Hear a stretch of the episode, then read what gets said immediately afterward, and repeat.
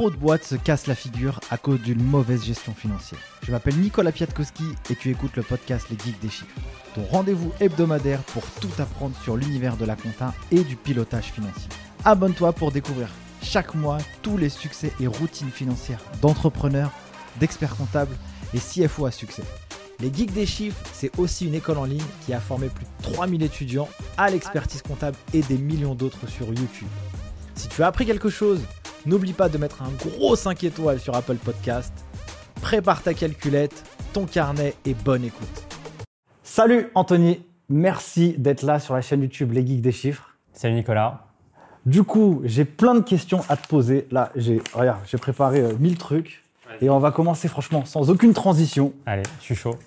Toi, tu es expert comptable, mais tu as une particularité, c'est que tu es DAF à temps partagé. Exactement. Qu'est-ce que c'est que ce métier?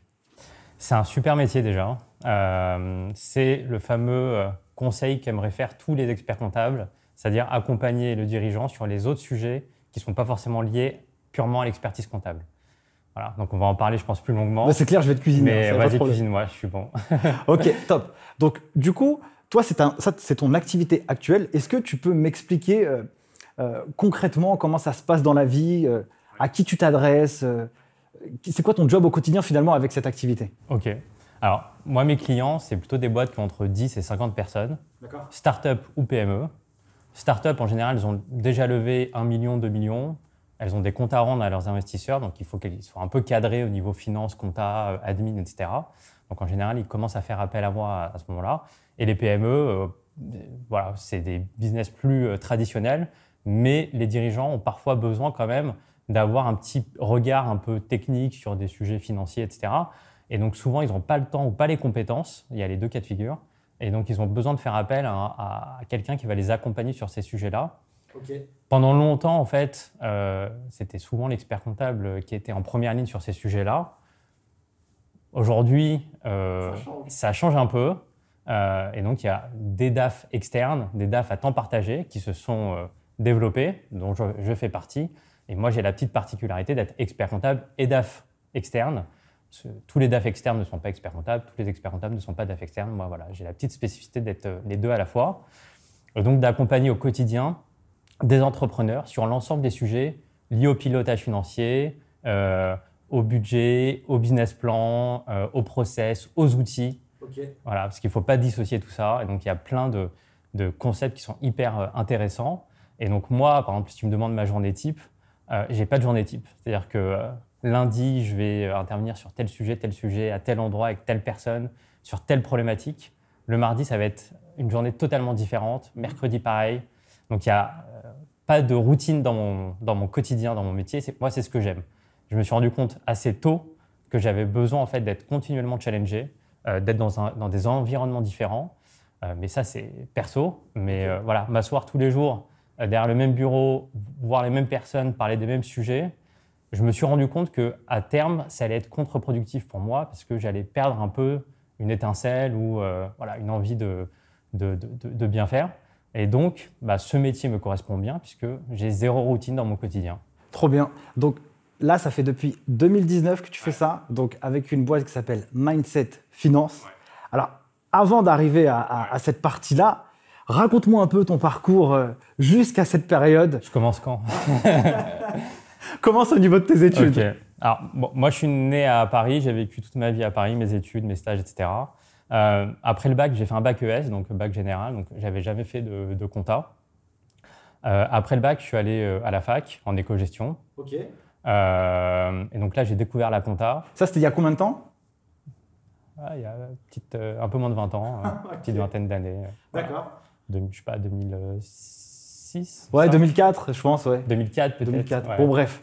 On est des geeks des chiffres, mais rassurez-vous, c'est dans, c'est- c'est dans le fond. Non, j'ai une bonne mémoire des dates, mais là, euh, non, là, c'est, je sais plus. Euh, donc, je suis allé à la fac.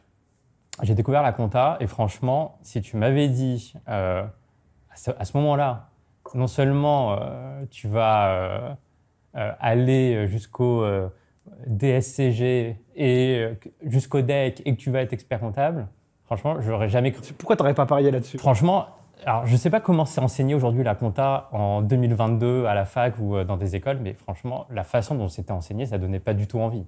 tu vois. franchement, j'ai rien compris. Je comprenais rien. J'étais pas du tout euh, à l'aise. Enfin, c'est un prof qui te parle, mais je pense que c'est quelqu'un qui a jamais mis un pied dans un cabinet, tu vois, enfin, dans le quotidien. Euh, donc franchement, je pense comme beaucoup d'élèves, enfin, j'ai pas, j'ai pas accroché du tout avec la compta. Euh, et puis bon, avec le temps, donc euh, voilà, je suis passé par la fac. La fac, c'était pas forcément un, énorme succès pour moi. Euh, je, suis resté trois ans, mais ça n'a pas été de tout repos.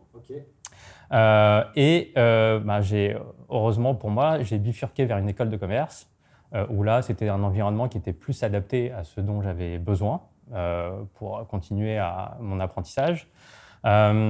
C'était quoi un peu la différence pour toi entre ces, études à la fac et ces, euh, études en école de commerce? C'est plus business, euh, on est plus challengé? plus, Ouais, plus business, etc. Mais c'est aussi, en fait, tu as, plus de suivi et d'interaction. en fait, la fac, euh, quand tu vas, tu as un amphi le lundi matin à 8 h et que, en fait, que tu n'y ailles, pas, ça, personne ne, fait l'appel. Enfin, il n'y a pas de. Il a pas de structuration. La première fois, tu dis, bon, j'y vais. Et la deuxième fois, tu dis, ah non, aujourd'hui, j'y vais pas, mais lundi prochain, j'y retourne. Mais en fait, après, tu perds le fil et donc tu es très vite noyé dans, dans, le truc. Donc tu, tu, bosses à côté, mais tu bosses avec des cours, des bouquins, mais tu n'as pas, pas, le prof, tu n'as pas le suivi, etc. Et le temps passe vite et à un moment, tu te retrouves, tu es complètement euh, largué. Donc, moi, il y en a qui réussissent très bien et euh, voilà, il y, a aussi des, des, avantages. Mais moi, voilà, j'ai essayé, j'ai persévéré. Euh, ça n'a pas été la meilleure période de ma vie, on va dire ça comme ça. donc voilà, donc au lieu de. Enfin, j'ai essayé de, réfléchir. Je pense que je n'avais pas la bonne méthodologie pour, réviser, parce qu'il faut, être, faut réussir à travailler par soi-même, etc. À ce moment-là, peut-être que je n'étais pas encore fait pour ça. Et donc, euh, bah, j'ai trouvé une école de commerce euh, dans laquelle j'étais admis. Euh, et j'avais ciblé cette école parce qu'il y avait un master audit expertise comptable dans lequel il y avait 4 équivalents sur 7 au DSCG. Et alors, ça, c'est intéressant parce que dans ton cadre, dans la fac, tu n'as pas forcément adhérer avec la partie compta. Mais par contre, dans l'école de commerce, ce sujet, il t'a sensibilisé. En fait, la compta gênait. Voilà, au début, j'avais du mal à rentrer dedans, à comprendre euh, actif, passif, débit, crédit, etc.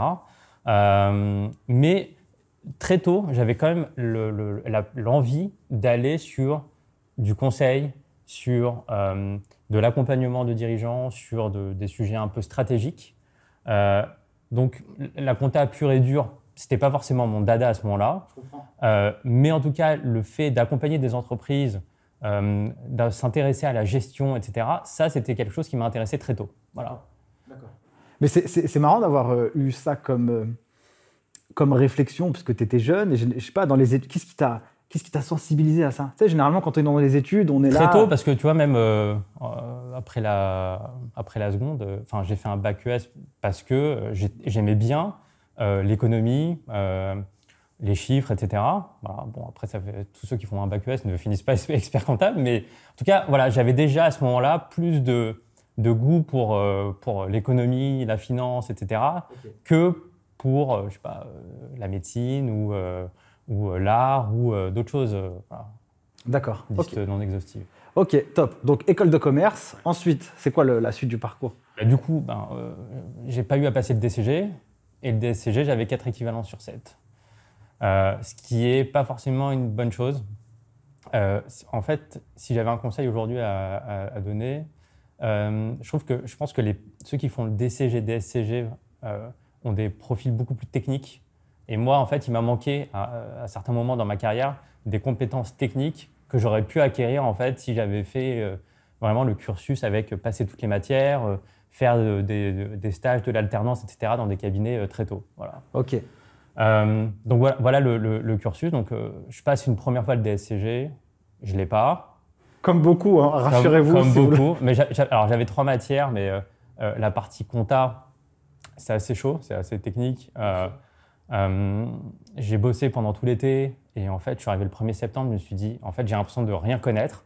Donc je mets la compta de côté et je me concentre sur le droit et système d'info. Finalement, la compta, ça a été ma meilleure note des trois. Donc j'ai validé aucune des trois matières. L'année d'après, j'ai repassé. J'ai gardé ma note en compta parce que je ne l'ai pas validée, mais je devais être à 9, quelque chose comme ça. Je me suis dit, bon, je la garde et je me concentre vraiment sur le droit et système d'info. Système d'info, j'ai eu 16. Parfait. Voilà, ça m'a permis de compenser et euh, voilà, j'ai eu le DSCG comme ça. Bon, ça c'est intéressant de ce que tu dis parce qu'il y a beaucoup d'étudiants souvent ils, ils pensent euh, qu'il faut être parfait dans toutes les matières. Non. Mais c'est pas forcément obligatoire. Si tu avais un conseil à donner justement, là j'ai l'impression que toi tu as plus focalisé sur euh, tes forces et un peu la, faiblesse entre bah, En fait, il faut se connaître en fait, savoir quelle est notre capacité de travail, savoir aussi ce qu'on aime, ce qu'on n'aime pas, parce que forcément on, on va travailler toujours ce qu'on aime faire et ce qu'on n'aime pas faire, on va toujours trouver une bonne raison de ne pas le faire. Donc, euh, voilà, il faut se connaître soi-même. Et après, euh, voilà, c'est passé. Euh, voilà, si j'avais eu une autre note, peut-être 12-13, qui aurait été une bonne note, ça ne serait peut-être pas passé. voilà. Mais bon, voilà, en tout cas, c'est passé de cette manière-là. et donc, ben, j'ai démarré mon stage d'expertise comptable à ce moment-là. OK. Donc, tu as fait ton stage donc en, plutôt en audit, c'est ça? Ouais, j'étais dans un big. OK. Ça marche J'étais chez Deloitte. Ok, et donc euh, là, tu as fait, euh, je, suppose, plusieurs missions traditionnelles. Juste si tu peux expliquer un peu aux gens qui ne savent pas comment ça fonctionne, en tout cas, dans ce genre de, Alors moi, j'étais en audit middle market. Donc middle market, c'est vraiment euh, assez large. En fait, tu as soit ceux qui sont en grand compte. Donc là, c'est plutôt des grosses sociétés cotées du CAC 40, etc. Soit après, tu as une filière plutôt banque, assurance, parce que c'est des choses qui sont très spécifiques. Et après, il y a un truc euh, middle market où il y a un peu tout et n'importe quoi. Alors, je crois que depuis maintenant, ils ont un peu structuré par euh, secteur d'activité, mais moi, je faisais aussi bien l'industrie que du service. Euh, et donc, plutôt des boîtes de taille relativement moyenne, on va dire. donc, c'était hyper intéressant parce que c'est des missions qui démarraient le lundi matin, ça se terminait le vendredi soir, et puis le lundi d'après, tu intervenais chez un autre client avec une autre équipe. Donc, vraiment tu apprends plein de trucs, c'est hyper intéressant. D'accord. intellectuellement, ça t'a permis de quoi De voir euh, ces différents euh, business euh, Qu'est-ce que tu en as ressorti vraiment comme apprentissage? Genre, si tu voudrais donner l'essence ou l'essentiel de, ce que tu as appris là-dedans bah, Je pense déjà c'est une, une, bonne capacité d'adaptation parce que justement, très vite, il faut rentrer dans le sujet parce que tu démarres le lundi, tu, tu, tu termines le vendredi. Euh, si tu glandes euh, les trois premiers jours, euh, ça va être compliqué. Donc voilà, capacité d'adaptation pour vite rentrer dans les sujets, comprendre les enjeux, s'intégrer aussi à, son, à une équipe parce que tu, vois, tu, vas avoir des collègues qui vont changer sur chaque mission, un manager aussi qui change sur, chaque mission. Les attentes peuvent être un peu différentes d'un manager à un autre. Donc voilà, vraiment s'adapter assez rapidement.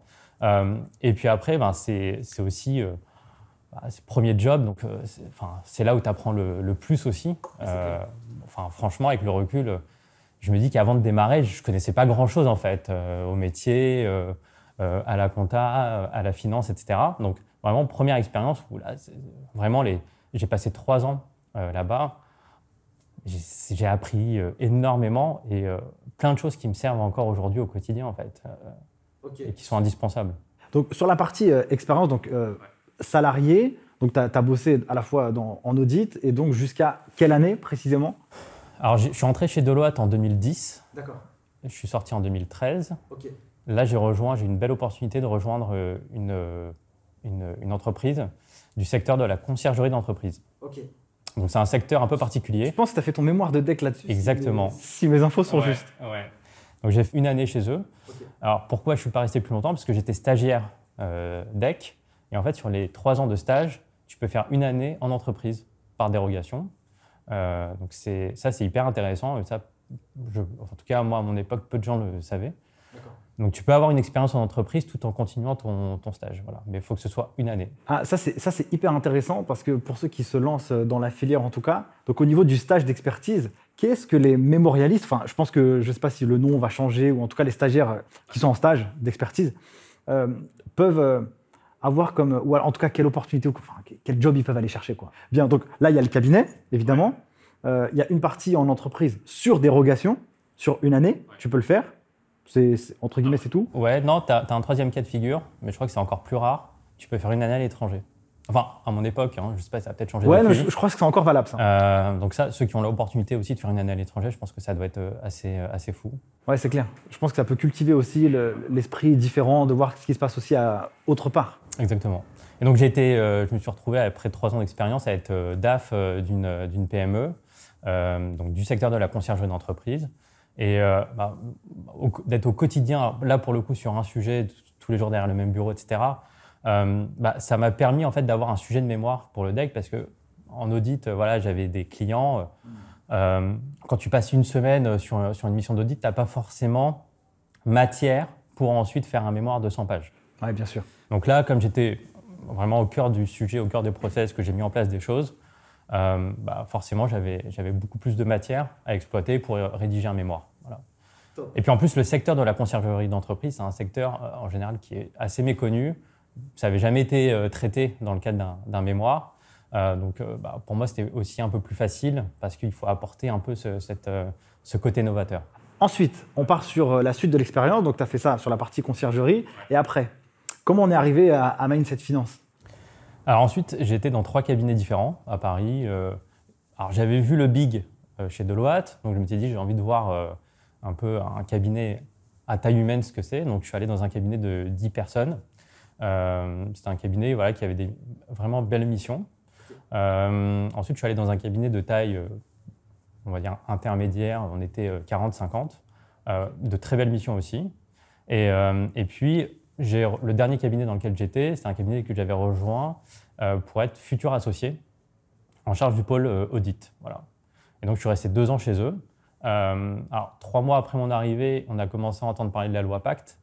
Et donc, on, savait que les mandats d'audit qu'on avait, ils n'avaient pas forcément vocation à, à, rester et que le développement qu'on espérait faire pour avoir des nouveaux mandats, ça allait aussi être très compliqué.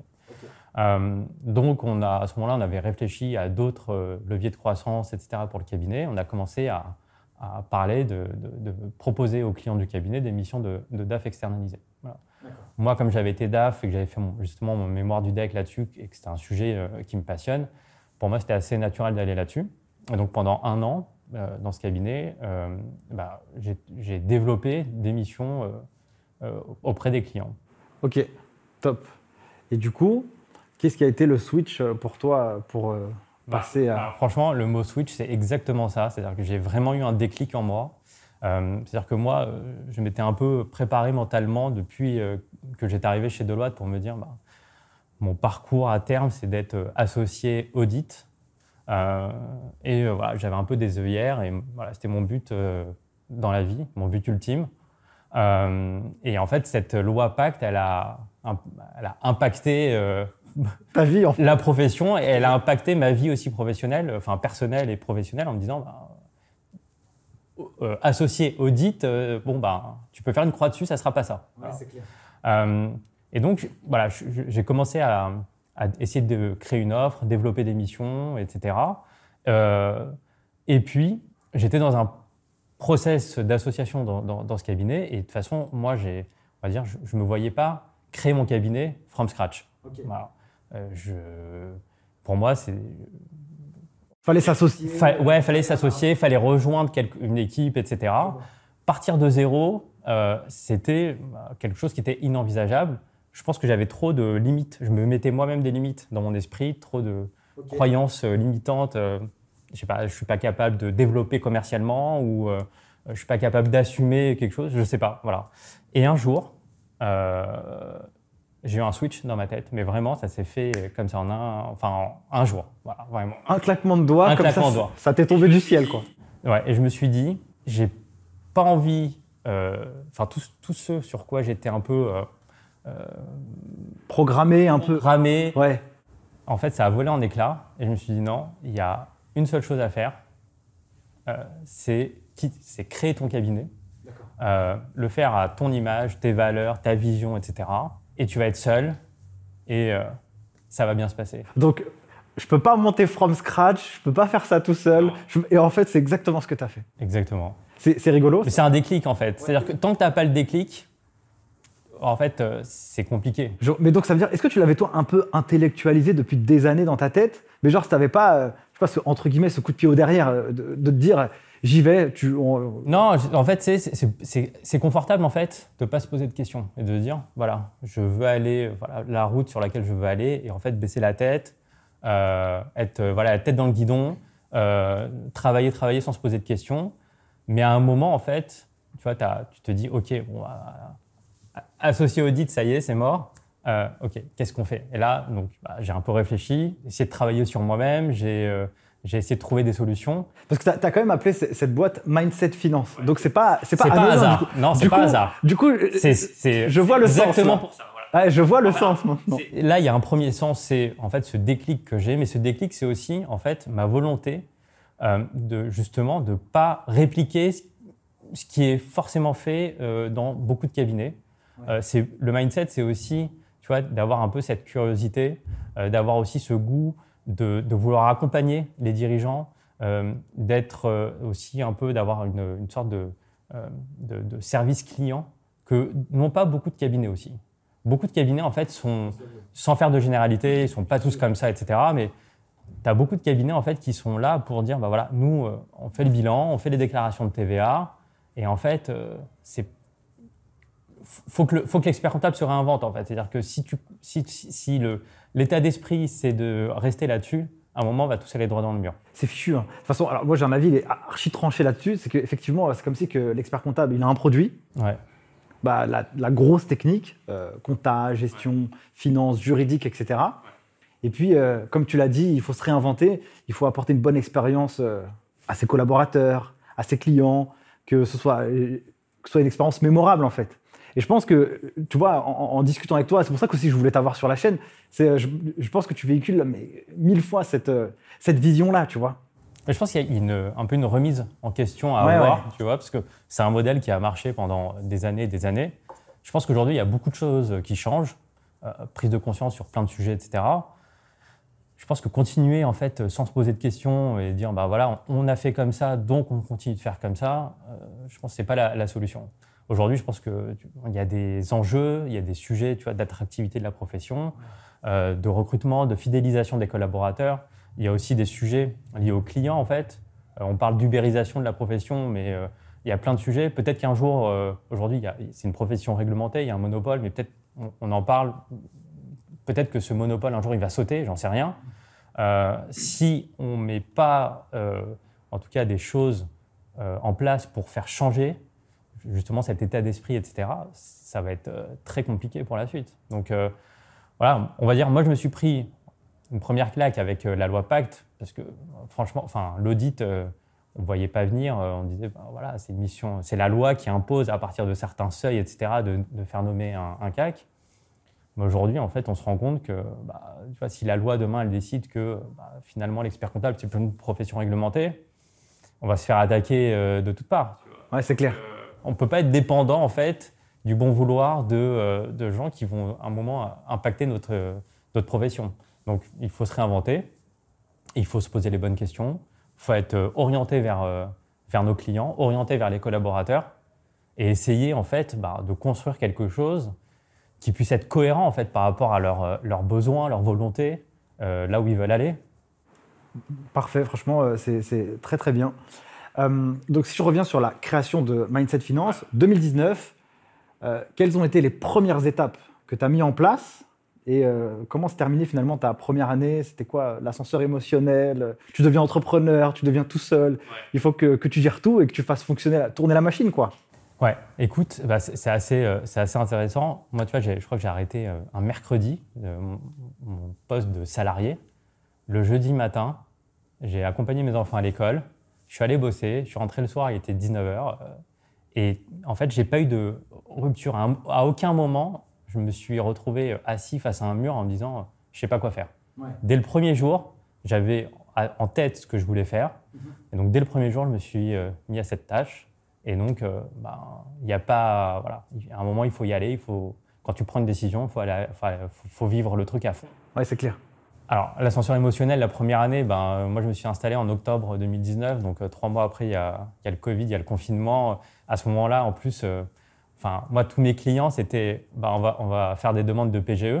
Tu peux nous aider. Mais après, blackout total pendant deux mois. C'est-à-dire que tout le monde en chômage partiel, plus d'activité, plus rien. Donc euh, tu te dis, ok, j'ai bien choisi mon moment pour m'installer.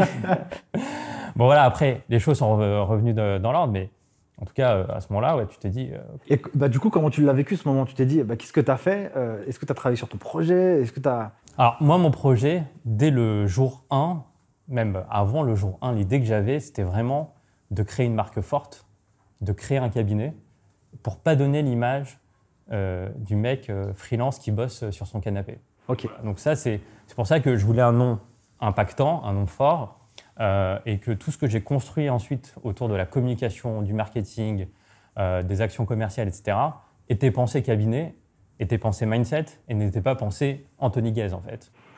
Ok, très bien, parfait. Donc là, tu travailles sur cette, euh, sur, sur cette partie-là. Euh, quelles ont été les missions que tu as pu euh, avoir? Parce que ce qui, ce qui, est assez rigolo, en fait, hein, enfin, c'est pas rigolo, pas du tout, c'est pas marrant, mais quand on regarde Mindset Finance, on pense vraiment que c'est une boîte qui va. Comme je te l'ai dit juste, juste, avant en off, moi, j'imaginais même pas que c'était un cabinet, quoi, tu vois. Et donc, ça qui est, qui est rigolo, c'est que toi, on, on, dirait que ta volonté, c'est d'accompagner les dirigeants, surtout sur le, le pilotage financier, la gestion financière. Euh, est-ce que tu peux me raconter un peu une histoire euh, type, un accompagnement type que tu peux avoir avec tes clients aujourd'hui? Donc là, on est à donc 2019. Au moment où on tourne cette vidéo, on est début 2022. 22.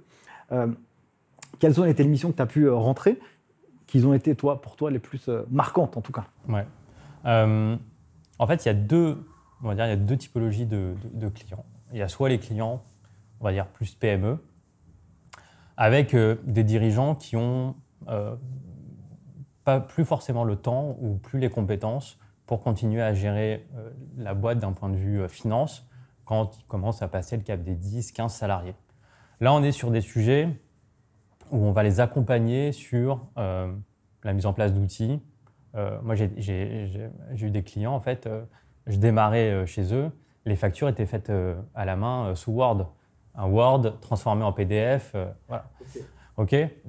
ok, je vois. Là, tu on situes, tu situes le niveau de digitalisation euh, de la boîte à ce moment-là. Bon, et, y a, et, franchement, je pense qu'en France, 90% des boîtes aujourd'hui fonctionnent à peu près euh, comme ça. Hein. Enfin, elles sont pas du tout digitalisées. Il y a les très grosses boîtes qui ont des, des ERP, etc. Mais en pourcentage, ça représente pas grand-chose. Euh, le tissu économique français, c'est quand même des boîtes euh, entre 10 et 30, 40 personnes, voire même en dessous de 10. Mais honnêtement, moi, j'ai mes clients, euh, enfin, j'interviens pas en dessous de 10 parce qu'ils n'ont pas besoin ou voilà, il n'y a pas de sujet avec moi. à partir de 10, donc là, il y a des sujets qui commencent à arriver autour du pilotage financier. Donc, très, les sujets récurrents, ça va souvent être le budget. Donc, il n'y a pas de budget. Donc là, par exemple, on est début 2022 il y a plein de boîtes qui ne euh, savent pas quel est leur objectif euh, d'ici la fin de l'année, en termes de chiffre d'affaires, euh, de, charges, de résultats. Donc c'est compliqué de dire bah, mon objectif c'est de faire X millions ou d'avoir X de croissance. tu vois, derrière, si tu veux faire x2 sur ton chiffre d'affaires, bah, certainement tu vas devoir recruter, tu vas devoir engager des dépenses, etc. si tu n'as pas de visibilité, si tu n'as pas un plan tracé, etc., c'est compliqué. Et comment tu les challenges du coup les dirigeants? Comment toi tu construis le budget? Forcément tu construis le budget avec eux, tu vois, tu, tu, tu, leur poses des questions. Exactement. Comment tu modélises un peu tout ça? Parce que peut-être des fois le budget, enfin je sais pas, des fois tu es sur-optimiste, euh, c'est un peu au doigt mouillé. Bon après on peut pas non plus prévoir l'avenir, mais en tout cas on peut le définir quoi. Alors c'est, on va dire, c'est de la visualisation. Ouais. Voilà, c'est-à-dire que ça ne veut pas dire, de toute façon, ça, ne se produit jamais que ça, on tombe à l'euro près. Voilà. Donc c'est pas, c'est de la visualisation. C'est essayer de se poser les questions, de dire voilà, on est là aujourd'hui, dans un an où on aimerait être. C'est quoi l'objectif? Ok. Donc c'est de faire X millions d'euros de chiffre d'affaires ou euh, parfois en dessous, ou d'avoir une croissance de 10%. Euh, ok, très bien. Ça c'est l'objectif. Ça correspond normalement cet objectif à une stratégie plus globale. Donc on part même plutôt de la stratégie en, entonnoir. Donc quelle est la stratégie? Ok. Quelle est la vision déjà euh, à trois ans? Quelle est la vision à un an? Et à un an, comment ensuite on va construire ça pour dire, OK, vous voulez passer de, 1, euh, à, de 1 million à 10 euh, millions? Pourquoi pas, mais euh, ça va être compliqué, mais pourquoi pas? C'est jouable, mais derrière, c'est qu'est-ce qu'on met en face? Quel est le, voilà. Donc après, toi, ton travail, ça va être un peu de, de questions. Donc là, c'est hyper intéressant ce que tu dis. Tu pars sur la stratégie globale. Euh, ensuite, tu vas sur la vision. Du général au particulier, toujours. Ouais, voilà, c'est très très bien euh, d'avoir cette de, de, de, fonctionner comme ça. De toute façon, c'est une méthodologie, mais en tout cas, c'est bien que les gens puissent aussi le, le, comprendre. Ensuite, donc, tu pars sur la vision à trois ans. Et donc là, il faut aussi que tu arrives à capter aussi euh, la capacité des entrepreneurs. Est-ce qu'ils ne se font pas un monde idéaliste? Est-ce que il faut avoir un peu cette psychologie aussi pour soit les remettre un peu au. Mais c'est ça, ouais. Mais c'est ça qui est intéressant en fait, ce que je t'expliquais au début le fait qu'il n'y ait pas de routine, etc. Mais c'est aussi d'échanger en fait tous les jours avec euh, des entrepreneurs qui ont euh, chacun aussi, ben, ils jouent aussi un peu leur vie en fait hein, là-dessus. Donc les accompagner, challenger un peu leur réflexion, essayer de leur apporter un peu de, clairvoyance, etc. et donc, ouais, moi, je, je challenge et j'essaie de comprendre. Et en fait, derrière, voilà, c'est essayer de décortiquer un business model pour bien le comprendre, rentrer dans le cœur du sujet et essayer de voir en fait bah, comment on peut articuler ça. Donc, le, budget, quel est l'objectif à la fin de l'année, et puis après, on, décompose ça bah, mois par mois. Euh, comme ça, ça permet de voir bah, quelle est la progressivité qu'il faut euh, avoir. Et puis surtout, ça permet tous les mois de se mesurer en fait. Si tu n'as pas d'objectif à la fin de l'année, si tu n'as pas de décomposer ça mois par mois, euh, toute l'année, tu vas, tu, vas, tu vas travailler, tu vas, voilà, tu vas avoir ton activité, mais tu seras incapable de dire OK, est-ce que je fais mieux que l'année dernière, moins que l'année dernière euh, euh, on Quel est notre atterrissage à la fin d'année? Enfin, Ouais, non, mais c'est hyper intéressant. Et euh, comment tu fais Parce que tu vois, dans les études en comptabilité, en comptabilité gestion, en tout cas dans la filière DCG, DSCG, ou même dans les facs, hein, peu importe, on n'apprend pas à faire ce travail-là. Comment toi, tu as acquis cette compétence? Bah, Grâce à mon expérience, en fait, quand j'étais DAF pendant une année, Franchement, en, un an, j'ai tout vu. Enfin, tout vu. Enfin, j'ai pas tout appris, hein, parce qu'on apprend tout le temps, mais en un an, j'ai vu euh, le budget, le reporting, j'ai vu tous les mois, enfin tous les trimestres, on actualisait en fait notre budget mhm. en fonction de, bah, des événements de l'année, etc. Et donc, c'est ça qui m'a plu et c'est ça qui a été hyper formateur pour moi. D'accord. Et ça, cette expérience, euh, pour moi, elle est fondamentale.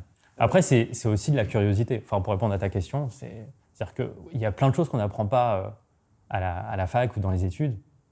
Euh, et après, enfin, sur le terrain, enfin, moi aujourd'hui, 98% de ce que je fais, c'est ce que j'ai appris sur le terrain. C'est pas ce que j'ai appris à la fac ou en école. Donc, il faut être curieux, il faut être ouvert, il faut essayer de voir un peu aussi, s'inspirer de ce que peuvent faire, tu vois, quand tu es quand tu es euh, expert comptable, euh, que tu démarres euh, dans un cabinet, enfin, tu vas peut-être être plus au départ sur des sujets de saisie, de déclaration de TVA, etc. Mais peut-être qu'il y a des gens dans le cabinet qui peuvent être déjà sur des missions un peu plus conseil, un peu plus direction financière externalisée, etc. Donc c'est aussi bah, les questionner, eux, sur leur quotidien, comprendre comment ils, ils fonctionnent, comment ils s'organisent, comment ils ont acquis aussi cette connaissance euh, c'est sur le terrain en fait qu'on apprend. Franchement, les études, je ne veux pas dire que ça sert à rien parce que ça serait un mauvais message, mais euh, au quotidien en fait, euh, je pense que c'est pareil pour tout le monde. ce que, tu apprends, c'est sur le terrain. Ouais, c'est qu'une partie de l'histoire. Hein. C'est ce qui va te permettre de te structurer pour en fait, que tu puisses C'est un prérequis, c'est-à-dire que tu peux pas démarrer dans la vie active si derrière tu pars de zéro, que tu n'as aucune connaissance. Bah, dans notre métier en tout cas, si tu n'as aucune connaissance en compta, en fiscal, etc. Mais à un moment, une fois que tu arrives dans le monde du travail, euh, tu t'appuies dessus, mais euh, tu découvres après tout. Non, mais c'est hyper intéressant ce que tu dis, euh, d'avoir cette culture, d'être curieux. Parce qu'effectivement, toi, tu côtoies des entrepreneurs tous les jours. Et donc, ils ont aussi leurs problématiques de support client, de commerce, de marketing. Et toi, tu n'es pas capable de comprendre le discours, bah, tu es fichu, tu n'es pas crédible. Et donc, si tu que, que concentré sur les chiffres, bon, bah, le gars, il te dira, t'es cool. Mais en fait, les chiffres, c'est juste le reflet de l'activité. Trop bien. Euh, enfin, je veux dire, si à un moment, tu as un problème euh, en marketing, en communication, sur ton produit, sur ton service client, etc., ça va venir impacter tes chiffres. les chiffres, c'est que la conséquence, en fait. Exactement. Donc, euh, et tu peux pas comprendre les chiffres, comprendre de quoi est constitué le chiffre d'affaires, l'activité, etc., si tu n'as pas compris le business model, en fait. Donc, aujourd'hui, en plus, maintenant, il y a des business models qui se créent, qui sont un peu plus complexes à appréhender, euh, notamment pour les, startups, où parfois, bon, il y en a qui sont sur des, activités assez simples à comprendre. Parfois, tu as des trucs un peu plus complexes. Il faut vraiment euh, rentrer dans le sujet, vraiment comprendre, euh, aller en profondeur, analyser le truc. C'est pas, il faut, faut, se poser un peu les, bonnes questions. Il faut comprendre. Il faut être curieux. En fait, tu peux pas, tu peux pas être bon entre guillemets dans ce métier-là. En fait, si t'es pas curieux, si t'es pas ouvert, si t'es euh, faut être, euh, faut s'intéresser aux autres, s'intéresser aux gens, euh, comprendre bah, c'est quoi leur moteur aussi, et comprendre aussi pourquoi ils ont, ils ont besoin de toi, comment tu peux répondre, enfin quels sont leurs besoins pour pouvoir y répondre, parce que même si tu vois, si j'accompagne des, entrepreneurs, leurs besoins sont tous différents. Bien sûr. Donc tu peux pas prendre un truc et, dupliquer, en fait. Ça, c'est un business de, de produit. Tu, tu, fabriques un truc euh, et puis après, tu le vends à tout le monde. Non, là, c'est c'est du service. Donc le service, il faut comprendre. Donc quand tu parles de besoins différents, est-ce que tu dirais en termes de besoins techniques ou même en termes de besoins enfin, humains Tu vois, parce qu'il y a peut-être un entrepreneur, lui, son objectif, c'est de conquérir le monde. Puis l'autre, c'est peut-être se constituer un patrimoine euh, personnel. Non, mais ils ont tous des besoins différents. Et en fait, si on n'est pas capable de comprendre au départ quels sont leurs besoins, et donc c'est des besoins, euh, comme tu l'as dit, techniques, mais c'est aussi parfois des besoins humains. C'est-à-dire qu'il y en a, ils ont besoin d'être rassurés. Donc, euh, il faut qu'on soit en capacité de les rassurer. Euh, d'autres, en fait, ils veulent juste déléguer le truc et pas s'en occuper. Donc là, c'est leur besoin, c'est de, on va dire, d'être serein sur le truc, de, pour pouvoir se concentrer sur autre chose. Charge mentale en moins. Charge mentale. On vire la charge mentale. Exactement. La, charge mentale, elle est pour le DAF et, euh, voilà. Donc, tu vois, c'est si tu n'as pas compris ce besoin-là au départ, qu'est-ce qui les euh, motive et qu'est-ce qui les drive, tu risques de passer à côté d'un truc. Ok, trop bien. Euh, donc, alors, il y a cette partie budgétaire. Tu m'as dit qu'il y a des, il y a des boîtes, ils gèrent euh, leurs factures euh, sur Word, Excel et tout le tralala. Magnifique comme outil, mais tu les accompagnes sur, enfin, avec quel outil, quel process pour qu'ils puissent un peu digitaliser la partie admin, finance, compta chez eux? Parce que je pense que c'est une mission aussi que tu as dans, dans, ton cab. En fait, moi, quand. Bon, c'est un petit tuyau, mais. Bon, j'ai rien inventé, mais moi, dans ma démarche, en fait, quand je commence une mission, je commence jamais en disant OK, euh, bourrin, j'enfonce la porte et euh, je, vais mettre en place ça, ça, ça et ça. Non, j'arrive déjà, je, commence par un, un mini diagnostic. Un audit. ouais, audit parfois ça fait peur. Donc diagnostic ça, ça passe mieux. Donc euh, non, un diagnostic déjà pour moi pour justement avoir le temps de bien rentrer dans les dans les sujets, comprendre le business model, comprendre le rôle de chacun, comprendre les, les process qui sont en place, les outils qui sont utilisés, etc. Euh, identifier bah, des zones de défaillance ou des zones de risque, etc. Euh, de faire des préconisations. Donc ça, c'est mon étape 1. Donc ça, ça me permet moi de rentrer dans, dans le sujet. Et ensuite, l'étape 2, là, je vais mettre en place des outils, mettre en place des process dans le but d'améliorer la remontée d'informations financières. Donc, comme tout à l'heure, je te disais, euh, la finance, ce n'est que le reflet de, toutes les, de toutes les opérations qui peuvent être faites. En fait, les flux financiers, euh, ils dépendent de bah, la facturation, les achats, etc. Donc, si derrière, tu n'as pas des outils ou tu n'as pas un, système d'information euh, qui est solide, fiable, sur lequel tu peux te reposer pour avoir de l'info en temps réel, c'est très compliqué. Tu vas être dépendant des autres, ça va mettre une plombe. Donc, il faut mettre en place des outils. Moi, aujourd'hui, euh, on en reparlera peut-être après, mais j'ai aussi monté une deuxième boîte avec trois associés autour, des, autour des outils parce que aujourd'hui, en fait, un, dirigeant, quand il me sollicite pour un premier échange, bon, il va me parler de, technicité euh, financière, il va me dire voilà, je veux du reporting ou je veux euh, avoir des, des prévisions de cash, etc. Ok, ça c'est très bien. Mais en fait, si, on creuse un peu le sujet, il va tout de suite dire bah, je veux automatiser mes process, je veux euh, euh, appuyer sur un bouton et avoir mon reporting en temps réel, etc. Le fameux bouton. Tu ne peux pas en fait dissocier aujourd'hui la partie compétences techniques, euh, finance, compta, RH, social, fiscal, etc. Donc tu ne peux pas dissocier cette compétence-là des compétences IT. Et aujourd'hui, en fait, tu as plein d'outils depuis 2, 3, 4 ans d'outils euh, SaaS qui se sont développés euh, et qui permettent en fait de fiabiliser une partie euh, du process financier, donc les achats, les ventes, la trésor, etc., etc. Les, la partie RH.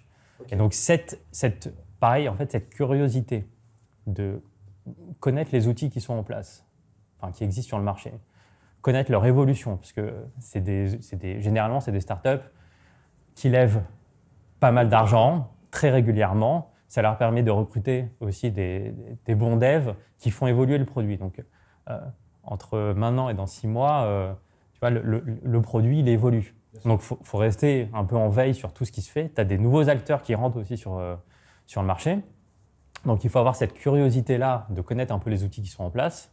Et ensuite, ben, ça demande aussi des compétences qu'on n'acquiert pas forcément non plus en, dans le cursus, que ce soit fac, école, etc., de pouvoir euh, bah, comprendre les besoins, euh, rédiger euh, un cahier des charges, choisir les outils, les mettre en place, les paramétrer, pour les faire vivre. Voilà.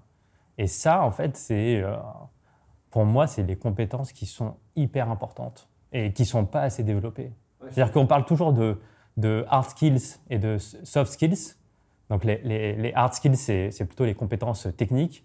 Les soft skills, c'est les compétences plus euh, savoir-être, etc. Euh, mais il y a les euh, IT skills. Dans un monde digitalisé, elles sont hyper importantes en fait. Aujourd'hui, Enfin, si tu vas chez un client et que tu lui dis je vais vous mettre en place Excel, enfin, tu vois, il va rigoler.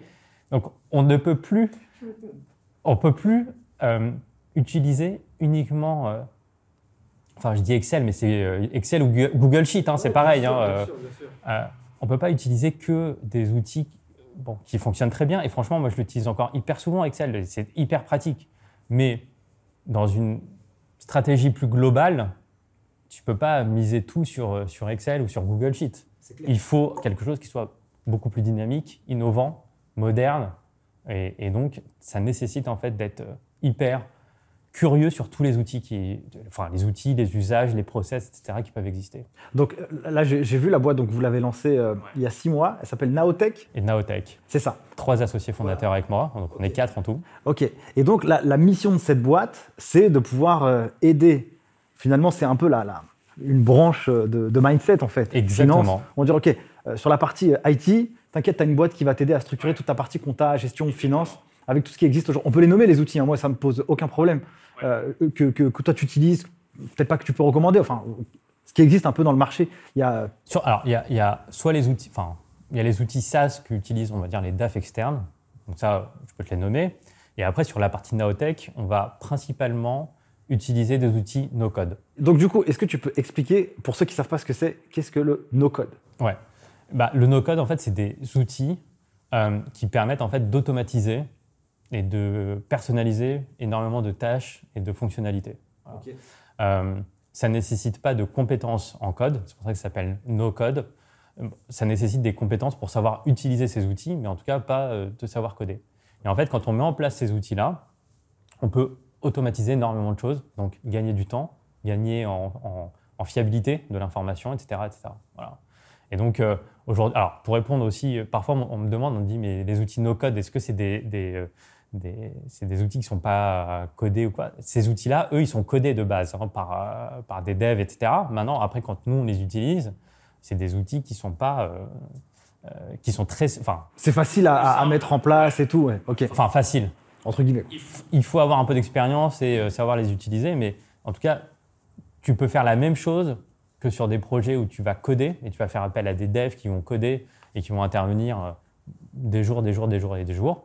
Euh, nous, on est capable de faire des choses en fait en se reposant sur ces outils-là, où en gros, on va intervenir. Enfin, ça nous, ça nous demandera trois à quatre fois moins de temps. Donc, ça veut dire aussi un budget inférieur par rapport à d'autres projets où, tu vas, où parfois la nécessité en fait, fait que tu es obligé de passer par un, par un développeur qui va te coder un truc. Nous, on peut faire la même chose, euh, du coup, remplir les mêmes objectifs, etc., mais en allant beaucoup plus vite.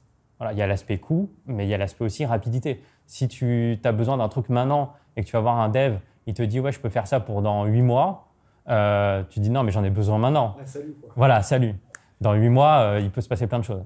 Là, nous, on est en capacité d'aller beaucoup plus vite et donc euh, ben, de remplir aussi les objectifs euh, plus rapidement. Ok, et donc euh, par exemple des outils que vous pouvez utiliser pour faciliter un peu la, vie des entrepreneurs Sur la partie no-code bah, sur, la partie no-code, en, général, on va retrouver tout, enfin, assez souvent Airtable, qui est une sorte de gros Excel amélioré, mais qui est ultra puissant. donc ça, c'est un des outils aujourd'hui les plus connus dans, le no-code.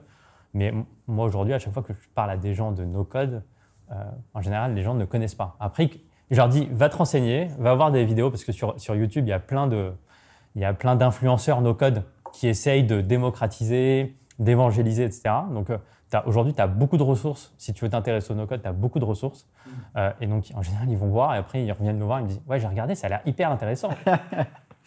donc, je pense que le no-code, ça fait partie des, prochaine, entre guillemets, révolution numérique qui va avoir lieu.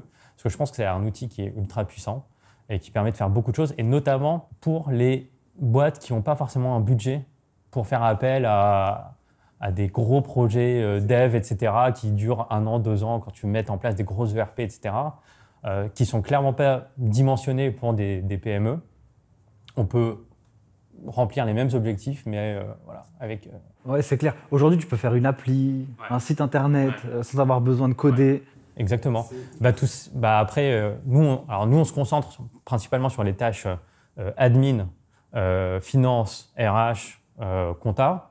Mais euh, les outils no-code sont utilisés aussi par des gens qui ne sont pas du tout euh, des financiers, sur des sujets euh, product, sur des sujets graphisme, etc., etc. Donc il y a plein de fonctionnalités différentes.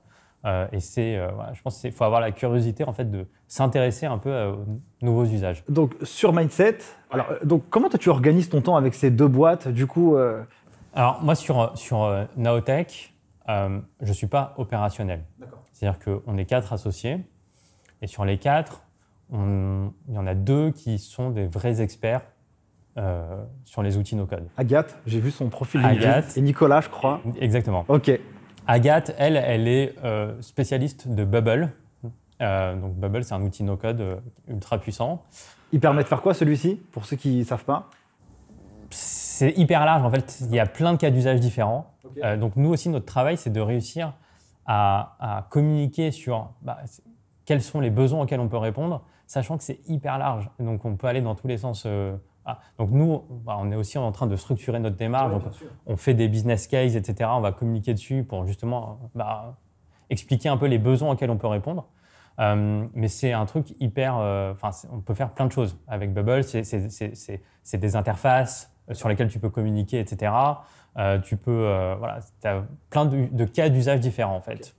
Euh, et Nicolas, lui, il est expert vraiment en base de données, en Airtable, Zapier, Integromat. Donc Zapier, Integromat, c'est des choses qui permettent d'automatiser en fait le transfert de, d'informations et d'automatiser des tâches, etc. Zapier, c'est la vie, franchement. Zapier, très puissant. c'est clair. Et donc, et puis après, bah, il y, a Olivier aussi avec nous, qui a un profil un peu similaire au mien. Il a été DAF euh, euh, pendant de nombreuses années. Euh, et aujourd'hui, lui, il, est plutôt sur les sujets admin. Donc, lui sur les sujets admin avec ses équipes, moi sur les sujets finance, et puis Agathe et Nicolas qui sont des vrais experts no code. Donc, les quatre, on est très complémentaires. et donc, on a bah, cette capacité aussi à pouvoir répondre à des besoins en, ayant bah, chacun une casquette un peu différente. Donc, pour répondre à ta question, moi, je ne suis pas opérationnel, euh, je laisse Agathe et, Nicolas dessus. Euh, par contre, moi, mes clients, moi, je suis en capacité de détecter des besoins pour mes clients ou pour euh, les gens que je connais dans, mon entourage qui ont des besoins d'automatisation. Aujourd'hui, 100% des entreprises peuvent automatiser leur process, gagner du temps, gagner en fiabilité, etc. Donc, notre terrain de jeu est. Il est là, franchement, il est vaste, quoi. Il est vaste, très vaste. Euh, et puis surtout, c'est, on apporte vraiment de la valeur ajoutée. On, est, on, les aide, on est là pour les aider en fait à gagner du temps, à être plus efficaces, euh, euh, plus réactifs, avoir de meilleures informations, etc. Donc, moi, sur mon domaine, c'est sur la partie finance. Mais après, on peut, on peut aller très loin. OK. Est-ce que tu as une mission marquante que tu as, ou un peu, je sais pas, originale ou un peu particulière que tu as eue avec Mindset Finance Ou pas? Ou elles sont toutes particulières Non, parce qu'elles sont toutes particulières, en fait, vraiment. Vraiment, encore une fois, c'est des missions qui sont toutes différentes. Ou toi qui t'ont sorti un peu de ta zone de confort, où là, il a fallu euh, apprendre peut-être de manière un peu différente par rapport à ce que tu avais pu faire par le passé? Non, honnêtement, toutes mes missions, vraiment, quand je réfléchis, enfin, à leur manière, elles m'ont toutes sorti de ma zone de confort. C'est-à-dire que euh, je, me suis à chaque fois retrouvé face à des situations que j'avais jamais vécues avant. Ouais, donc ça, c'est le truc où, où c'est pas la routine du tout chez toi. C'est pas du tout la routine. Alors, ça ne veut pas dire que je ne sais pas répondre, je ne sais pas faire, mais c'est à chaque fois des cas euh, d'application qui sont différents. Donc, euh, tu es toujours obligé d'être sur le qui-vive et euh, d'être en, réflexion permanente et en, compréhension des enjeux, etc., pour pouvoir justement bien répondre aux besoins. Ok, génial. donc, toi, tu es entrepreneur. Donc, du coup, sur deux boîtes, en tant qu'entrepreneur, quels sont les indicateurs financiers que toi, tu analyses pour ton propre projet? Ah, ça c'est une bonne question. bah, Moi, sur, sur, sur Mindset, euh, on est sur une, donc on est sur une activité de service. Toi, tu vends du temps homme. Si on devrait éduquer un peu voilà, les, gens pour, euh, pour une activité comme celle-ci, qu'est-ce qu'on analyse vraiment? Je vends du temps homme. Donc, c'est-à-dire, si je reste seul, je suis très rapidement limité parce que je vends mon temps et mon temps n'est pas extensible. Donc, si je, je veux me développer, je suis obligé de recruter. Voilà. Et ensuite, bah, chaque recrutement que je fais, il faut que j'arrive à les euh, placer chez des clients qui vont, euh, ils vont être le DAF de ces entreprises-là. Et donc, on va se développer comme ça. Euh, et c'est en fait en recrutant qu'on va pouvoir grossir. Voilà. Donc, c'est en termes d'objectifs, ça va être des objectifs de, chiffre d'affaires. Bien sûr. Et après, des objectifs, si tu veux, de marge, parce que je sais exactement à chaque personne que je recrute combien elle me coûte, combien je la vends, donc quel est mon taux, enfin, mon taux de marge, etc. Et donc, si je veux euh, euh, atteindre tel objectif de chiffre d'affaires, ben derrière, je suis obligé de recruter tant de personnes. bien sûr. parce que seul, je ne peux pas euh, accomplir. J'ai besoin d'avoir des, gens qui me rejoignent. Ok. là, vous êtes combien dans le cabinet maintenant? Je sais que tu recrutes. ouais, je, recrute. Je vois ça. Aujourd'hui, on est quatre. Ok. Voilà. L'objectif, c'est de ne pas se limiter à quatre et de continuer à grossir. Ok, trop bien, parce que ça fait, ça fait 2019, tu as connu la crise. En plus, à ce moment-là, je, je, pense que tu n'as pas levé des fonds, donc c'est de l'autofinancement aussi. Donc ça, c'est vertueux aussi. Donc là, tu, finances ta propre croissance avec ton activité. Est-ce que tu es fier du projet que tu portes aujourd'hui? C'est quoi un peu la, la, vision pour toi avec euh, Mindset. Qu'est-ce que tu voudrais transformer, changer? La, la, vision, c'est ça, mais le multiplier par 10, 20, 30, sans limite, pas de limite. Euh, c'est vraiment de continuer à accompagner euh, vraiment les, les, les dirigeants. Mais ça, ça fait une phrase un peu galvaudée, mais c'est, enfin, nous, c'est le sens même de notre métier, c'est d'accompagner les entrepreneurs. Donc, si on veut se développer, il faut qu'on continue à le faire, il faut qu'on le fasse bien, il faut qu'on le fasse, euh, voilà, avec euh, des bonnes valeurs, euh, un goût du service client, voilà, parce que on est malgré tout, même si on est une, profession réglementée, bah, ça reste une relation d'humain, quoi. Bah, d'humain, client, fournisseur, etc. Donc, si tu n'es pas là pour accompagner tes, tes clients, euh, si tu n'es pas là pour leur apporter de la valeur, euh, c'est compliqué. Donc, il faut, voilà, faut, être, faut se remettre en question de manière euh, permanente et essayer vraiment d'apporter ce petit plus qui fait que bah, ils auront besoin de toi. et, en même temps, toi, tu te sens utile, en fait, de les accompagner. Franchement, quand j'interviens et que je suis en capacité de donner un bon conseil ou parfois, c'est même pas un bon conseil, c'est de dire bah, vous devriez faire intervenir. Moi, c'est pas mon domaine de compétence, mais de faire intervenir tel professionnel sur tel sujet, il va peut-être réussir à vous régler ce problème-là. Tu fais intervenir et puis en fait, euh, il résout, il résout le problème. Tu te sens utile en fait de dire, bah, j'ai pu résoudre un problème, pas moi personnellement, mais en, trouvant la bonne ressource. En fait. Donc ça, c'est hyper important. Ok. Tu es fier de ton projet, tu es fier de ce que tu fais? Ouais. Quand tu te lances, en fait, tu sais, enfin, même si j'avais eu ce fameux déclic dont on a parlé, tu sais pas en fait, euh, j'avais, pas une boule de cristal pour savoir où j'allais être. Donc euh, quand tu te lances, bah, il y a des aléas. Donc euh, ça peut être un succès, ça peut être un échec, puis il y a tout un nuancier en fait de, choses différentes entre le succès et l'échec, mais tu sais pas exactement où tu vas. Donc voilà, déjà de continuer à se développer, le fait qu'on soit quatre aujourd'hui, que j'ai des recrutements ouverts et on recrute tout le temps parce que 2021, franchement, j'ai l'impression d'avoir passé une partie de mon année à, recruter, à trouver les bonnes personnes, à, comme tu l'as dit, c'est un, business humain. donc, on a besoin d'avoir des humains avec nous et on ne peut pas se reposer que sur les outils, que sur les machines, c'est de l'humain. Et trouver euh, ben, les bonnes personnes, c'est pas évident. Et, du coup, bah, ça a été quoi ton process de, recrutement? Et pour recruter ces quatre personnes, enfin en tout cas trois personnes du coup, enfin en tout cas l'équipe avec laquelle tu bosses, ça a été quoi le, le, le fit qui a fait que tu as pu les engager dans ton projet? Parce qu'on dirait que c'est un projet, genre, euh, je sais pas, il vient du cœur, tu vois ce que je veux dire? Bah c'est, enfin, je pense que pour tous les entrepreneurs, quand ils créent leur boîte, euh, c'est un peu leur bébé. Donc, euh, moi, j'ai trois enfants. Mais Mindset, c'est mon quatrième enfant. Nao, c'est mon cinquième enfant. J'ai envie de le faire grandir aussi, ces enfants-là. C'est bah, beaucoup de temps, beaucoup d'organisation. Souvent, tu sais, dans les startups, on a des process de recrutement où, tu vois, toi, tu as une personnalité, tu vois, ça se voit que tu es un mec sympa, ça se voit que tu as, du cœur, tu es généreux. En tout cas, c'est ce, qui, ce, ce qui transpire, tu vois. Et donc, euh, du coup, j'imagine pas que tu vas prendre quelqu'un euh, qui est dur, euh, qui est Non, mais en fait, c'est là aussi ma difficulté, c'est-à-dire que bon, forcément, je recrute pour ma boîte, pour la boîte que j'ai créée, donc je vais être hyper exigeant. Donc je cherche des gens qui ont des compétences techniques, parce que forcément, la partie compta, finance, contrôle de gestion, analyse financière, voilà, c'est un prérequis évident.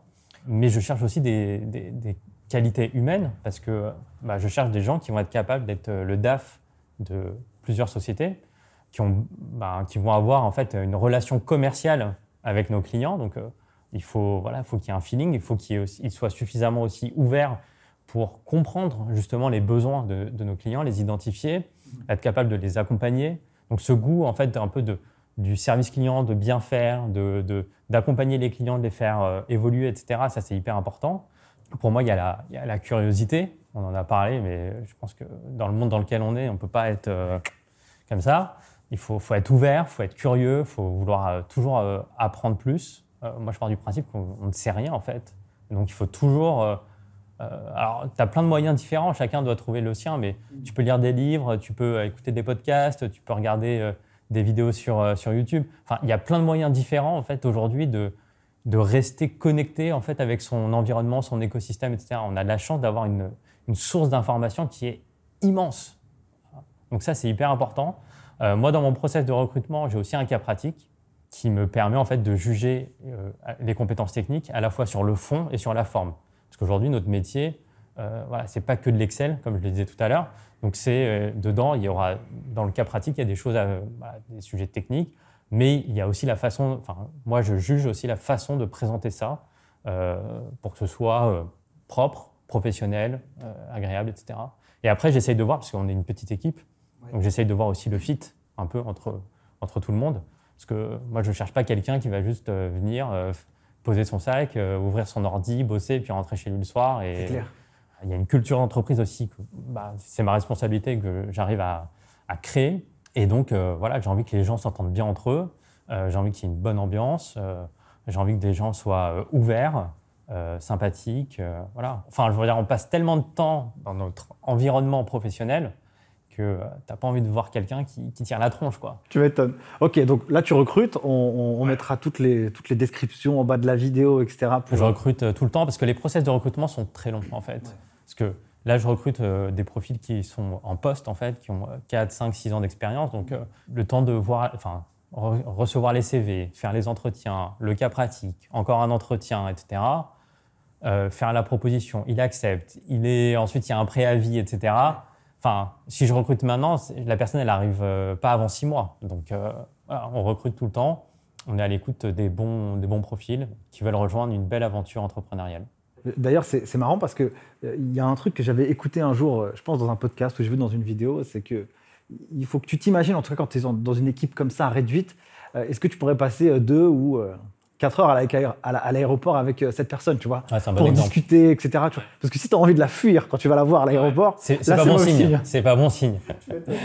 non, non, non, c'est un, un, très bon indicateur, c'est ouais, d'essayer de, de, voir ouais, si on a même pas trois heures à l'aéroport, tu vois, ne serait-ce que, euh, je sais pas, tu es en mission chez un client ou tu es au bureau et on va déjeuner ensemble.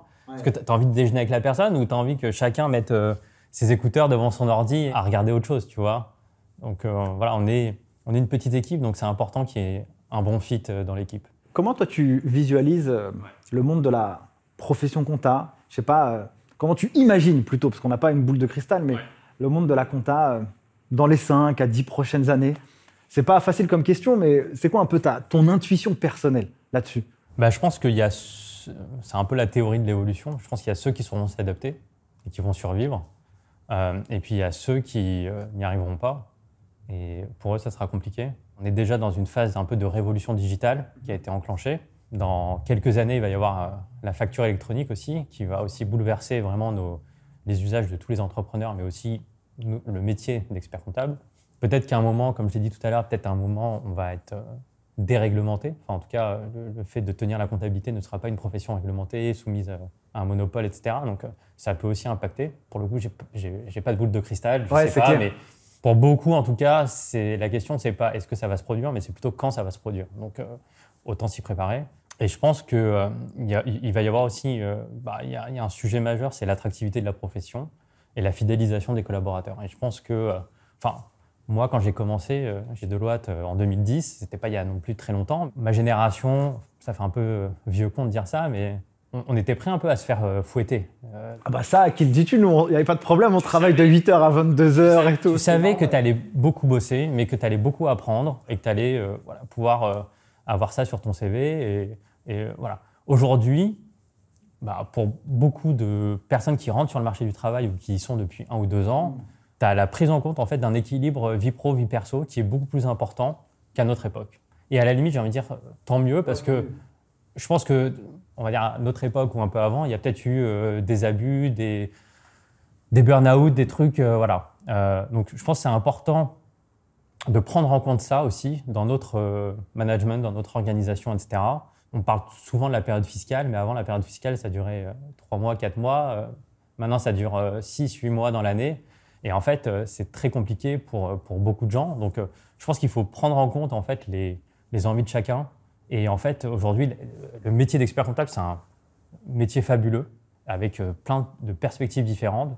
Moi, j'ai choisi d'aller plutôt aussi sur le, métier de DAF externe, il y en a qui ont choisi d'autres spécialisations. Et euh, franchement, c'est super. Mais il faut être capable derrière, en fait, de pouvoir continuer à, attirer des profils. Et aujourd'hui, l'expert comptable, il n'a pas forcément une, belle image auprès de ceux qui ne sont pas au, au contact parce qu'ils imaginent l'expert comptable. Euh, Poussiéreux, avec les lunettes. Voilà, on va pas rentrer dans le cliché, mais, voilà. Mais c'est le cas de beaucoup de professions réglementées. Euh, les notaires, les huissiers, etc. Ils n'ont pas non plus euh, super bonne presse. Voilà. Mais je pense qu'il faut être capable de réinventer ce métier-là pour justement montrer un peu. On n'est pas, on n'a plus les classeurs, on n'est pas poussiéreux, on n'est pas comme certains peuvent l'imaginer. C'est un métier, en tout cas pour ceux qui le conçoivent de cette manière-là, euh, jeune, dynamique, avec euh, beaucoup de possibilités, des, possibilités aussi d'évolution de carrière. Tu peux très vite évoluer, peu importe le, cabinet dans lequel tu es, ou en tout cas, si tu es dans un cabinet euh, où il n'y a pas ça, ben, tu en trouveras ailleurs. Je pense qu'il n'y a pas de. Aujourd'hui, on est plutôt dans un métier de pénurie de, de profil, pas dans un métier de pénurie de, de, de poste. Je pense qu'aujourd'hui, il n'y a pas de chômage parmi les, les comptables. Ouais, c'est clair, c'est clair. Il y a du travail, il y a, du, travail pour ceux qui veulent, pour ceux qui veulent euh, s'investir et qui ont envie de bosser et de bien bosser. Je pense qu'il y a des perspectives magnifiques. Je pense que ce qui fera la différence aussi, c'est euh, cette culture euh, digitale du numérique, parce que on en est qu'au début. Et je pense que ce qui fera la différence entre un bon collaborateur et un très bon collaborateur, ça sera celui qui, aura eu cette curiosité de s'intéresser un peu aux outils et, et à l'innovation. Donc ça veut dire que pour toi, euh, si tu avais un conseil à donner à des étudiants qui sont dans les prémices de, euh, dans les études, quel conseil leur donnerais-tu pour qu'ils puissent, lorsqu'ils rentreront euh, soit dans le marché du travail ou soit qu'ils créeront leur cabinet, ils puissent rentrer avec le, plus de facilité possible ou alors qu'ils puissent avoir peut-être déjà créé quelque chose en parallèle de leurs études pour que lorsqu'ils vont rentrer, on sera, ils seront peut-être identifiés en tant qu'experts sur certains sujets. Je ne sais pas si tu avais des, choses à partager là-dessus ou pas. Oui, je pense qu'il y, a plein de choses en fait à ce niveau-là. Euh, je pense qu'il si j'ai des conseils à donner, c'est bah, réfléchir en fait à ce qu'ils veulent faire. Parce qu'aujourd'hui, expert comptable, c'est très large, donc euh, tu as plein de niveaux de spécialisation différents. Donc, euh, choisissez un niveau, une spécialisation qui vous intéresse, sur lequel voilà, le matin, vous n'aurez pas l'impression d'aller d'aller bosser, mais vous aurez l'impression de faire un truc euh, juste qui vous plaît en fait. Je pense que c'est important aussi d'échanger avec euh, ses pairs et, avec des gens qui sont passés par là quelques années plus tôt. Aujourd'hui, en fait, euh, bah, avec tous les réseaux sociaux, tu peux contacter plein d'autres experts comptables de, ou de, managers dans des cabinets, etc., pour dire bah, c'est quoi ton, quotidien, c'est quoi tes missions, comment ça te plaît, ça te plaît pas. Enfin, avant, c'était plus dur, hein, tu vois, quand tu n'avais pas ça. Donc, euh, voilà, essayer de, trouver euh, des gens à qui parler pour euh, en, savoir plus sur le métier. Aussi, avoir des, mentors. Je pense que c'est une bonne, un bon apprentissage, en fait, justement, d'avoir des mentors sur, qui peuvent nous conseiller. Des mentors dans la profession, peut-être des mentors qui ne seront pas dans la profession, mais qui connaîtront un peu les, les, les, usages. Et puis, voilà, vraiment d'être curieux. Je pense que la principale chose, c'est la curiosité. Les compétences techniques, c'est bien, mais ça ne fait pas tout. Ouais, c'est clair. Il faut, faut, de la curiosité, de l'ouverture d'esprit, euh, envie d'apprendre, envie de rencontrer des nouvelles personnes. Il ne faut pas, faut pas se refermer sur soi-même. Euh, on va arriver à la fin de l'interview, déjà, de cet échange, mon cher Anthony. Euh, toi, tu es membre de la commission innovation à l'Ordre des experts comptables de Paris. à quoi ça sert Quelles sont tes missions Comment on arrive là Parce que pour apporter un peu aussi d'éducation sur, sur ça bah, Pour moi, en fait, c'était un peu la suite logique de tout, de tout ce que je faisais, parce que la commission innovation bah, elle traite de sujets liés à l'innovation. Euh, et moi, en fait, je suis au cœur de ce sujet-là au quotidien avec mes, avec mes clients. Donc, j'avais envie d'aller même encore plus loin et de me dire, bah voilà, si je veux, à mon échelle, peut-être essayer de faire bouger des choses ou en tout cas insuffler euh, quelques concepts ou euh, être en phase avec, avec l'actualité, etc. Voilà, il faut que la commission innovation, ça serait, ça serait quelque chose d'intéressant. Donc, j'ai candidaté, j'ai intégré la commission innovation. On est 6 ou 7. OK. Et en fait, on a organisé en décembre 2021 la première grande journée de l'innovation. Euh, on a fait intervenir euh, des, speakers, des conférenciers, euh, on a fait intervenir des startups, etc. et on a identifié toute une série de thèmes sur lesquels on a, on a déroulé tout, un programme sur la journée. Et l'innovation, ce n'est pas que l'innovation au niveau des outils, c'est aussi l'innovation managériale, etc. Moi, par exemple, j'ai animé un atelier sur le feedback. Donc le feedback, c'est le feedback collaborateur, mais c'est aussi le feedback client. Et ça, je pense que c'est un concept qui est euh, pas forcément connu dans les cabinets euh, d'expertise comptable. Alors, c'est connu, mais c'est pas appliqué. C'est-à-dire que moi, par exemple, moi à mon échelle, aujourd'hui, je suis un, on est quatre, tout petit cabinet. Là, en fin d'année, euh, j'ai envoyé un mail à mes clients avec un questionnaire de satisfaction. Pas long, il y avait quatre questions. Mais tu vois, j'avais besoin parce que quand tu les accompagnes toute l'année, ok, tu fais, tu fais les trucs, tu les envoies, ils te renvoient, tu les vois, tu leur parles, etc. Mais jamais tu prends le temps de dire, au fait, est-ce que tu es satisfait de la façon dont ça se passe euh, S'il y a des choses qui te conviennent, euh, c'est quoi? S'il y a des choses qui ne conviennent pas, comment on peut les améliorer? Si tu as un avis, voilà. Et, ça, en fait, cette culture, je pense, du feedback euh, dans les cabinets, c'est pas quelque chose qui est hyper courant. Et c'est dommage parce que, en fait, on perd beaucoup plus de temps à récupérer, à avoir des nouveaux clients. On passe pas forcément beaucoup de temps à les fidéliser. C'est clair. Et la fidélisation, ça passe aussi par justement ce, feedback, en fait, euh, juste de savoir, ça va, vous êtes, tout se passe bien, vous êtes content, comment on peut améliorer les choses? Voilà, ça c'est hyper important. C'est très intéressant ce que tu dis parce que ça c'est vraiment un cercle vertueux. À la fois tu écoutes ton client, donc déjà tu vas le prendre en considération. Euh, le prendre en considération, ça va aussi lui faire du bien. Euh, en même temps, il va te dire euh, comment toi tu peux t'améliorer? Et donc, en fait, vous travaillez tous les deux en bonne intelligence. Exactement. Et s'il y a un truc qui va pas, tu te dis OK, ça va pas, je vais essayer de le régler, je vais le régler. Et puis, je, te, garantis que dans 1, 2, 3, 4 mois, ou peu importe le, timing, eh bien, tu seras 100% satisfait du coup. Et donc, finalement, bah, les gens ils resteront chez toi parce qu'ils se, ils se sentiront écoutés, etc. Donc, ça, je trouve que ça, c'est un, un, conseil hyper en tout cas, c'est quelque chose d'hyper intéressant, euh, ce que tu viens de dire là. Et le feedback, c'est aussi avec les collaborateurs. Et ça aussi, bon, je crois qu'il y a quelques cabinets, enfin, les cabinets qui, sont, qui ont une certaine taille, qui sont structurés, qui ont des RH euh, dédiés euh, à ça, bah, ont mis en place du feedback, mais on va dire dans des cabinets de plus petite taille, de taille intermédiaire, je pense que c'est pas très courant. Et donc, comme justement on a des sujets liés à l'attractivité, à la fidélisation des collaborateurs, bah, si on leur pose pas la question de dire comment vous vous sentez, euh, enfin, je veux dire, le feedback, c'est pas que du manager vers le manager, en fait, pour dire ah bah sur telle mission tu as été bon, sur telle mission tu n'as pas été bon, machin. C'est aussi de dire ok, comment tu te sens, comment on peut améliorer les choses, est-ce qu'il y a des choses que tu voudrais mettre en place? Moi, par exemple, je considère qu'on apprend de tout le monde. Et s'il y a un stagiaire qui vient au cabinet, je pars pas du principe qu'il peut rien m'apprendre. Au contraire, je pense qu'il arrive avec son histoire, son vécu, etc. Et c'est pas pour autant qu'il a rien à m'apprendre. Donc euh, vraiment, je trouve que ça doit aller dans les deux sens en fait. Voilà, le feedback c'est hyper important. C'est bien parce que ça, il y a aussi euh, cette humilité qui permet à toi de se dire ok, tout le monde peut m'apprendre quelque chose et je suis pas euh, en bah, haut moi, c'est moi, c'est vraiment c'est pas du bullshit, c'est vraiment ma, ma, philosophie parce que enfin plus tu apprends des choses et plus tu te rends compte que, que tu ne sais rien ou en tout cas que tu ouais, qu'il y a une immensité à connaître et donc il faut avoir l'humilité de dire, OK, bah, on ne peut pas tout connaître, euh, mais voilà, chacun peut apporter quelque chose, euh, peut apporter sa pierre à l'édifice. Au début de ta carrière, tu te serais jamais vu euh, à ce niveau-là.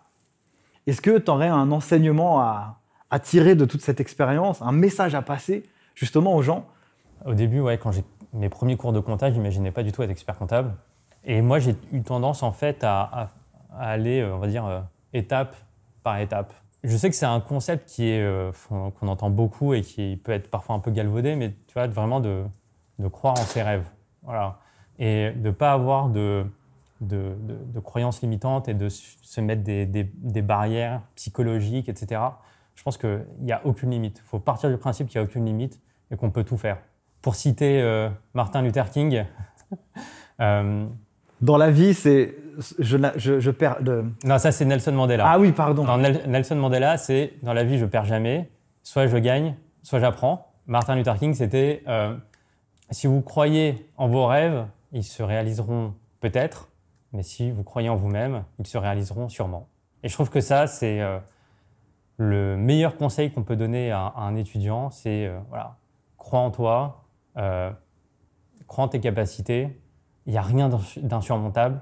Vois, le deck, je pense qu'il y en a beaucoup qui s'imaginent le truc vraiment hyper lointain, impossible à gravir, etc.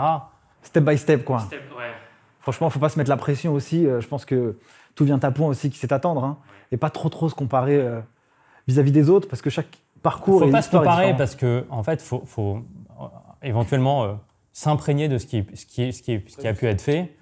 Mais se comparer, en fait, chaque cas est différent, donc tu peux pas. Mais il faut vraiment être voilà, en, capacité de pouvoir croire en ses rêves et ensuite bah, mettre les moyens pour, pour les réaliser. Voilà. Trois autres questions avant de terminer. plutôt sur la partie perso tu as euh, trois enfants, deux autres enfants euh, entrepreneuriaux, euh, une femme. comment tu t'organises au quotidien? À quoi ressemblent tes semaines? Est-ce que tu es adepte de la productivité? Raconte-moi un peu tout ça. Écoute, moi, je suis hyper intéressé par les sujets de productivité, mais je vais pas te mentir, franchement, je ne je suis pas le, le, ouf de la productivité. après, voilà, je pense qu'il faut essayer de compartimenter un peu sa vie, c'est-à-dire voilà, essayer de pas que l'un n'empiète pas trop sur l'autre, dans la mesure du possible, c'est pas toujours évident. Moi, j'arrive en tout cas euh, tous les matins, euh, je dépose mes enfants à l'école. Euh, le soir, je suis toujours là pour les coucher. Journée bien remplie. Faut être organisé, je pense. Tu as des outils, je sais pas, tu, tu, es plus en train de faire. Non, mais j'ai mon agenda, enfin voilà, Google Calendar, tradi, mais mais au moins en fait là-dessus, tu vois, j'ai soit mes rendez-vous, soit ce que j'ai à faire. En fait, quand je sais que j'ai quelque chose à faire, j'essaie de le bloquer dans l'agenda. Euh, et après, ouais, des, des to-do euh, par priorité, parce que c'est toujours euh, des deadlines qui se rajoutent, des clients qui te disent ah, j'ai besoin d'un truc hyper urgent pour demain. voilà, donc bah, tu essayes de, de, de, faire au mieux, mais en tout cas, voilà, toujours raisonner par, par priorité, par tu vois, matrice d'Eisenhower, urgent, ouais, ouais. important. Alors, c'est pas toujours évident de, d'avoir le recul de, pour dire bah, euh, c'est quoi déjà la matrice d'Eisenhower? Attends, je vais mettre les cas, je vais mettre les trucs, mais en tout cas, il faut, faut, parfois se dire ok, en fait, je vais, ça sert à rien que je fasse un truc tout de suite alors que c'est pas urgent, pas important. Euh, euh, voilà, faut, parfois, il faut être capable de refixer un peu ses priorités parce que c'est ça qui est. quand tu es seul, en fait, moi, je, me, voilà, je, je, fais de la prod pour mes clients, mais je fais du recrutement pour, pour le cabinet. Euh, je communique aussi euh, un peu sur, euh, sur les réseaux sociaux. je suis dans la commission innovation à l'ordre des experts comptables. Je suis dans la commission communication de la CRCC de Versailles. J'ai monté aussi voilà, Naotech. Donc, à un moment, tu es obligé de recentrer les priorités. Donc, les priorités, il faut, faut les définir. Dernière question. Est-ce qu'il y a un bouquin ou un truc qui t'a particulièrement marqué dans ta vie? C'est Hard Things de Ben Horowitz. Voilà. Ça, c'est, que des apprentissages et c'est très puissant. Euh, les bouquins, euh, c'est jamais euh, simple parce qu'il faut, faut avoir du temps ou en tout cas, il faut être un peu posé, etc. moi, l'alternative que j'ai trouvée au bouquin pour aller vite dans mes apprentissages, etc., c'est les podcasts. Parce que tu écoutes ça en voiture, tu écoutes ça dans les transports. j'ai découvert le podcast grâce à Génération Do It Yourself de Mathieu Stéphanie. Donc, et ça, franchement, pour tous ceux qui se lancent dans un métier. C'est une bombe. C'est une bombe. C'est énormément d'apprentissage, d'ouverture d'esprit, de compréhension de plein de choses, etc., de développement personnel. Donc ça, c'est top. À chacun de trouver en fait le podcast qui lui convient. Tu vois, il y a pas, il y a des formats euh, plutôt courts, il y a des formats plutôt longs. Euh, il y en a qui vont parler voilà business, entrepreneuriat, etc. T'en as qui vont parler d'autres sujets. Mais en tout cas, c'est un, un outil qui est très puissant et simple d'utilisation et avec énormément de contenu. Donc, euh, Mon cher Anthony, où est-ce qu'on peut te retrouver? Je sais que tu es actif sur LinkedIn, ouais, LinkedIn, Twitter, je pense, je sais pas. Twitter, euh, un peu moins Twitter que, que LinkedIn. Vraiment, le numéro un, c'est LinkedIn. Euh, mon compte euh, personnel, Anthony Guez. Euh, le compte euh, de Mindset, donc Mindset euh, Finance. Finance. Euh, le compte de Naotech aussi. Euh, puis après, ouais, on a une page euh, sur, euh, sur Twitter, une page sur Instagram, une page sur Facebook, mais euh, c'est pas forcément là où on est le, le plus actif. Mais sinon, par mail, anthony at mindsetfinance.fr. Ok, super. Merci beaucoup d'être venu Merci à sur la toi pour l'invitation. C'était Et- top. Et puis, euh, on se dit à bientôt pour, euh, pour une prochaine, du coup. À bientôt.